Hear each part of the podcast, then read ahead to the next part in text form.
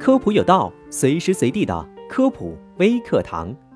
如今新冠肺炎疫情出现多地散发的状况，口罩的需求量也相应变大。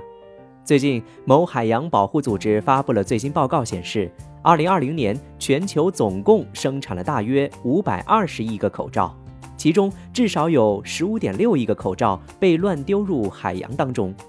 降解这些口罩需要超过四百五十年。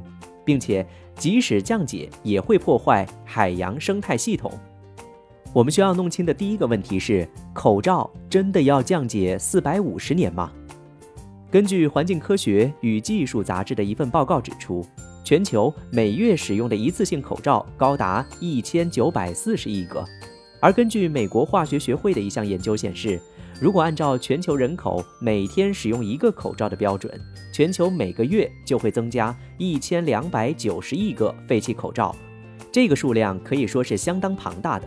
如果不正确处理，对环境造成的危害是难以估量的。口罩一般由无纺布、活性炭等材料组成，这些的合成成分主要是聚丙烯和聚乙烯。尽管目前没有一份权威的垃圾降解时间表，不过。口罩的主要原材料为聚乙烯等等，一般水解和微生物对它都没有降解作用，在环境中降解可能需要四百到五百年的时间。而人们随意丢弃口罩会造成哪些后果呢？废弃的口罩可能会对社会环境和人类自身带来短期和长期的影响。首先，分解的口罩塑胶碎片会在自然当中飘散很久，最终会以不同形式来影响环境。其次，丢弃的口罩等防护垃圾很大一部分流入到了海洋，又因为口罩外形和水母类似，导致其他生物误吞的现象，极大的影响了海洋生态的平衡。不仅如此，口罩分解的塑胶碎片透过食物链的累积，最终也会影响到人类自己。那么我们在生活当中如何正确处理口罩呢？对于普通健康的人群来说，因风险较低，可以直接丢入垃圾桶中。